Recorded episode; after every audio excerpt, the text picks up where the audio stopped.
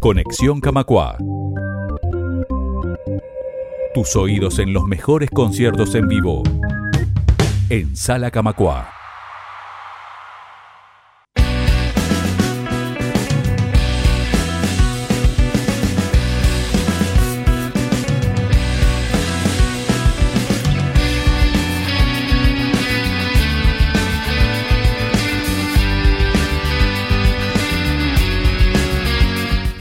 Bienvenidos a Conexión Camacua.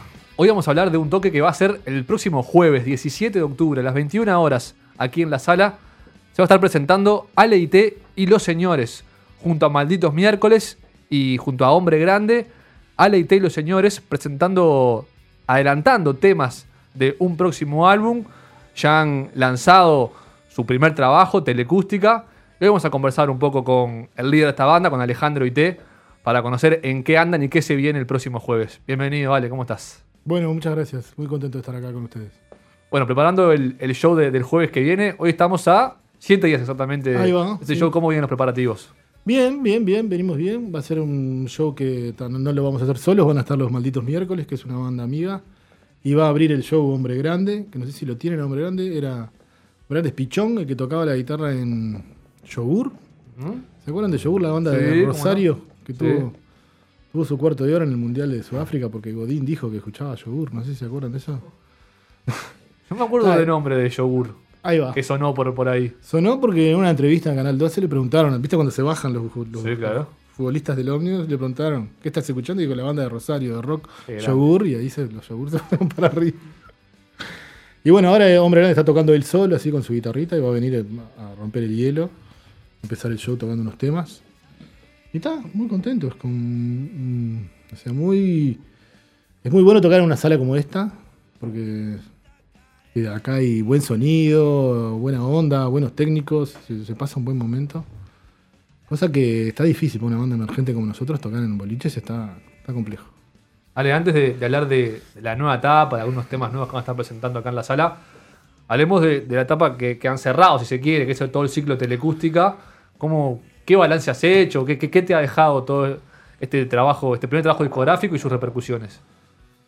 Bueno, yo estoy muy contento porque para mí fue como animarme a empezar a hacer cosas por mí mismo y este, liderar mi propio proyecto. Hay un montón de cosas que salieron bien, hay otro montón de cosas que salieron mal, pero en general el balance para mí es positivo. El disco está bueno, el disco se puede escuchar, está en redes digitales. Hicimos una edición física del disco que hicimos una presentación hace unos meses en la Sala Blanca Podestá.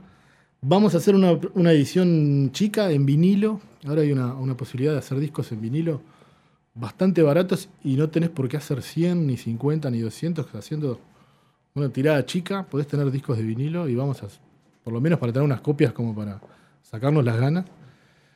Y el, balance fue bueno. Hicimos un montón de toques el año pasado en boliches y la verdad que el balance de los shows en los boliches fue, Horrendo, horrible. Los arreglos para las bandas como nosotros son espantosos.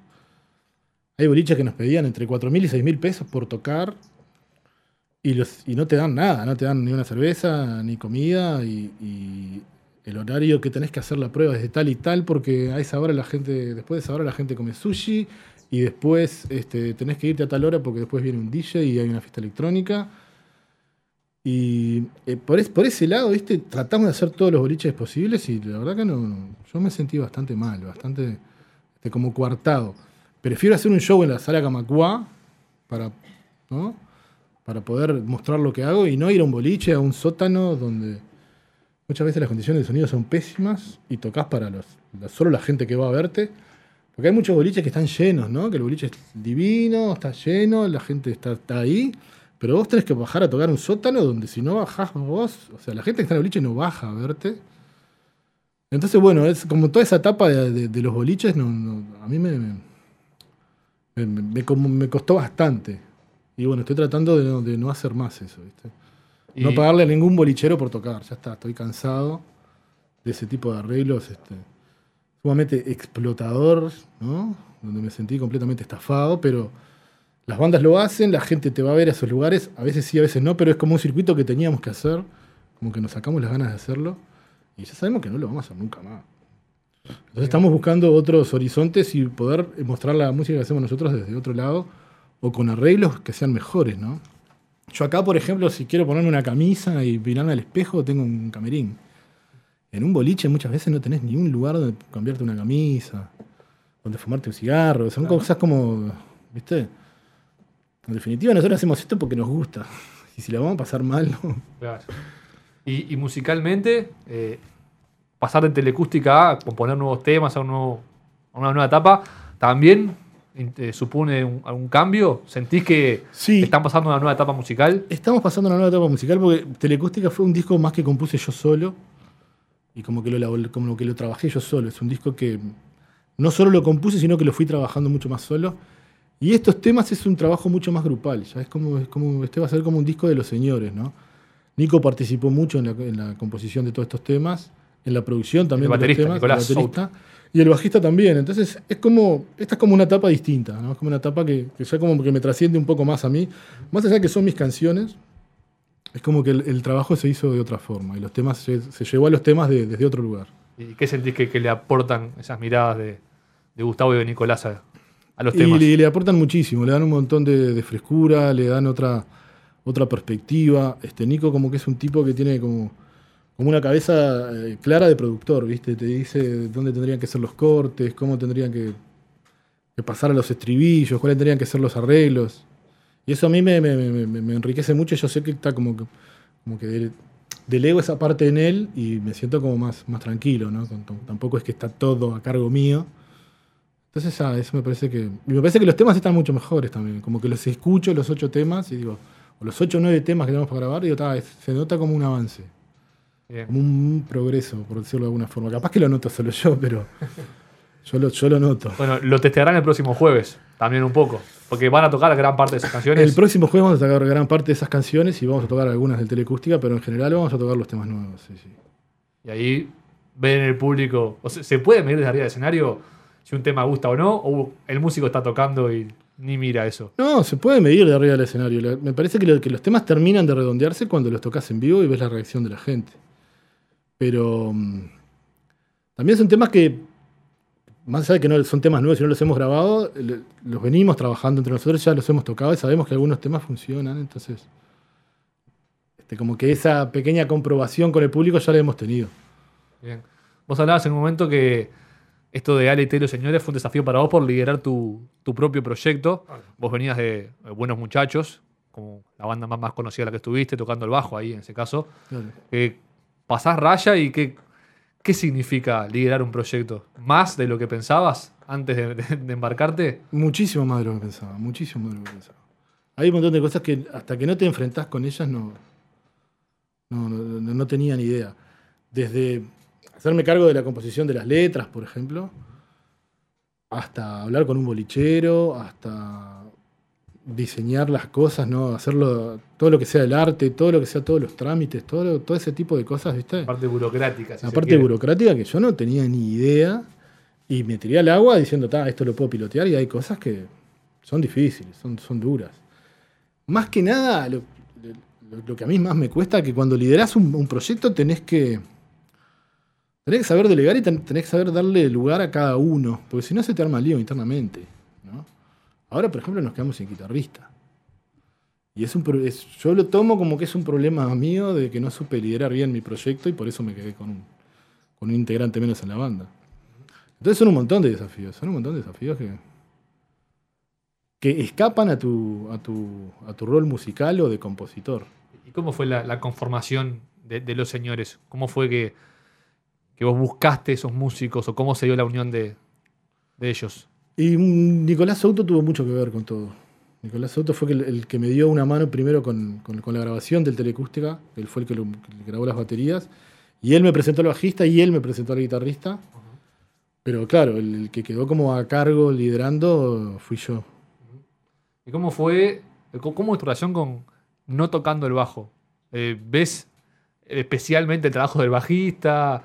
¿Tenés como el oído afinado a lo que hace él particularmente o es un músico no, más? No, no, no. Este, para mí es un, es- es un músico más. Como que me parece que No lo como- extrañás. como que yo me siento como mucho más este, preocupado por las guitarras y por, por- por cantar que por lo que esté pasando con el bajista. Sé que el bajista de la banda es un buen bajista y no me preocupo mucho. No te, no te pica el bichito. ese. A veces me pica el bichito y a veces le, le tiro algún pique o le tiro algún arreglo que a mí se me ocurre, porque ta, yo toqué tanto tiempo el bajo que tengo como una idea de, de qué hacer, pero me llevo bien con él en ese aspecto y no- nos complementamos. Bien. En, en materia de, de la letra de las nuevas canciones o de las inspiraciones para la composición que, que tenés en esta nueva etapa, también hay cambios. La- Las letras, este, este ALT 2019 dice cosas nuevas al de antes. Sí, puede ser, sí. Puede ser. A mí la parte que más me, me termina costando de todo es las letras. Y la parte de la que me doy cuenta que soy más carente es en eso. ¿no? ¿Cómo Porque- lo trabajás para mejorarlo? Y no sé, mira, he pensado hasta inscribirme en la facultad el año que viene. Porque eso es, es todo un tema, ¿viste? Porque una canción eh, puede ser muchas cosas. Puede ser un estado de ánimo, puede ser una sensación, puede ser un. Este, algo, un pensamiento, algo que quieras, este, como un panfleto, algo que quieras este, comunicar. Pero tiene que haber algo. Ya sea en cualquiera de estas cosas, tiene que haber algo. Y tenés que buscar ese algo por- para cada canción. Y es complejo, es complejo. Me ha pasado de tener este, letras y sustituirlas todas por toda una letra nueva, porque no me, no me parecía que fuera por ahí. Y ahí me doy cuenta que tengo que mejorar muchísimo en ese aspecto. Porque me parece que, capaz que es una, cosa horrible lo que voy a decir, pero a mí me parece que una canción es 50% letra y 50% música. La, letra es muy importante de una canción. Es, hasta, te diría, al mismo nivel que la melodía y que, el- acompañamiento, este, que la estructura musical, que los acordes. Entonces vos podés tener una mu- muy buena melodía, una canción este, con unos acordes bien pensados y redondita, pero si no tenés una buena letra se te cae al piso. Y al revés también te pasa, tenés una buena letra y tenés una melodía medio pelo, pero la canción levanta. Entonces como que yo me siento, me siento que por ahí es el lugar que tengo que, que mejorar más. Y tra- tra- tra- trato de leer, trato de, no sé, ya te digo, voy a tratar del año que viene por lo menos meterme en algún curso de algo, porque no es, no es fácil, ¿viste? No- porque a veces tenés una idea y tenés, bajarla a, a- a dos, tres estrofas es complejo, Y- y es esta, nueva, trabajoso. esta nueva etapa, esta nueva camada de canciones que van a estar cantando en la sala, va a transformarse en discos la idea. Sí, sí, sí. La idea es que vamos a grabar un disco en breve. Ya tenemos pensado que, que lo vamos a hacer. Esto no sabemos bien si en noviembre, diciembre, pero la idea es que sí, que lo vamos a, vamos a entrar a un estudio y vamos a grabar los temas. ¿Hay, No hay- te- no hay tenemos- nombre? No, hay, no hay último. nombre todavía, no hay nombre. Este, están las canciones nomás. Algunas letras no están, pero están las canciones. Lo que no sabemos, este, que, que también a veces eso uno se, se fija mucho en lo que pasa en, en el ambiente, lo, lo que hacen los otros compositores, es si vamos a ir por un formato disco o si nos vamos a dele- o sea, a tirarnos para atrás con eso y vamos a ir canción por canción. Subir a YouTube, por ejemplo, canción por canción. Sí, en un momento pensamos hacer tres EP chiquitos que cuando estuvieran los tres juntos hacer un disco, pero no. Eso no lo tenemos muy decidido. A mí me encantaría ponerme las pilas y decir, sí, vamos a hacer un disco con nueve canciones, diez canciones, pero no, no. Todavía no lo tenemos. Que lo, que lo vamos a grabar, que vamos a grabar las nueve canciones, sí, pero no sabemos si lo vamos a hacer, si va a ser un formato disco o si va a ser un. Claro. no lo- eso no lo sabemos. El jueves que viene van a estar tocando junto a Malditos Miércoles, lo nombraste, aparte de, de Hombre Grande que va a abrir el show. Contanos algo más de, de Malditos Miércoles que no son conocidos porque debutan en los escenarios este jueves. Malditos miércoles es el primer show que hace. Y bueno, iba a venir uno de ellos a la nota, pero se le fue imposible por un problema familiar. Pero bueno, me mandaron algunas cosas como para decir, ¿no? Ellos empezar, tienen- ¿qué, qué relación tienen ustedes con ellos? ¿Lo- lo- ¿Los conocen de, de amistad o de, o de algún ambiente? Mira, yo estoy tratando de, además de Ale y T y los señores, quiero tener la posibilidad de tocar yo como Ale y T. Entonces me estoy buscando músicos como que me puedan dar una mano para eso. O que toquen para tener como un formatito más acústico. Y eh, buscando unos y otros, me, me encont- me volví a encontrar con unos viejos amigos que yo tocaba hace años, que es este es José Bonica, que toca en, en Malditos Miércoles. Y la idea es juntarnos a hacer como No sé, él me daría una mano con un cajón peruano y otro con una guitarra. Y nos pusimos a hablar y ellos tienen una banda. Y dijimos, bueno, vamos a compartir esta fecha. Claro. Y ta, ellos me, mandaron algunas cosas escritas, como por ejemplo nuestras influencias son el rock, pero también el blues, el reggae, el funk y algo de country. Después mandaron a los integrantes, el Bocha Ariel Santos en, voces, Eduardo Monchos Esquiera en percusión, Gabriel Romanos en viola eléctrica, Javier Nocetti en viola eléctrica, José Bonica en batería y Matías Félix en bajo. Y bueno, es como ellos formaron esas bandas a principios de los 2000, que yo te decía hoy, Lautaro Palchuco, Timbó y Martes Mártir, como que son un montón de gente que, que viene de esas, proveniente de esas bandas. ¿Y cómo se van a organizar el jueves? ¿Se ¿Tocan ellos primero, ustedes después o van a medio que intercalarse? No, van a tocar ellos primero. Ujú. Ellos me pidieron por favor que querían abrir el show, que no, no querían cerrarlo. Y bueno, está, yo cierro el show. Primero va a tocar Hombre Grande, después tocan ellos y después se cierra Alite y los señores. Muy bien. Ale, muchas gracias por, por este rato. No, por favor. No, vamos a ir escuchando una canción de, de Telecústica que recientemente sacó videoclip. Sí, Capaz que nos puede contar un poco esa historia de, de- de cómo se dio gra- grabar ese video de la cachón tableta de Roquelate. sí, yo tengo un amigo que él, él tiene una productora de cine que se llama Coral Cine, que les ha ido bastante bien. Sí. Yo siempre le decía, Andrés, tenés que darme una mano con los videos. Y no me daba bola, me decía, no, ahora estoy haciendo esto, ahora estoy haciendo... Vos, ¿Andrés Varela? Andrés Varela. Tenés que darme una mano con los videos, ¿no? Y un día me dice, vos venite a la oficina y, y hablamos. Y ahí le caí con tres ideas. Con tres ideas cortas como para que me dijera, bueno, hacemos una. Y le mostré las tres ideas y hicimos- al final terminamos haciendo tres videos. Hicimos el de 1976, Ujú. el de tableta de Roquelate y vamos a hacer uno de, de Hotel La Rochelle también. Que son ideas cortitas, subirse al auto, firmar por la Rambla. Y este tableta de Roquelate era más pensado como material audiovisual que como video. Y la idea era filmar la nada y si algo, si podía pasar un barco, que fuera el, el como. el- este se ve la Rambla Sur. ¿es? Se ve la Sur, va. filmamos acá de, de AEU. Claro. Y vinimos un día con la cámara y lo filmamos y quedó bárbaro y tal. Es- Son como más pensados como para tener material en el canal, como para que puedas entrar al canal de ALIT y ver videos. Claro. Tampoco son con la cabeza videoclip. de Para que pasar en MTV. Claro. Ale, muchas gracias por este rato de vuelta y mucha suerte el jueves que viene a las 21 horas aquí en la sala Camacua. bueno, dale, muchas gracias.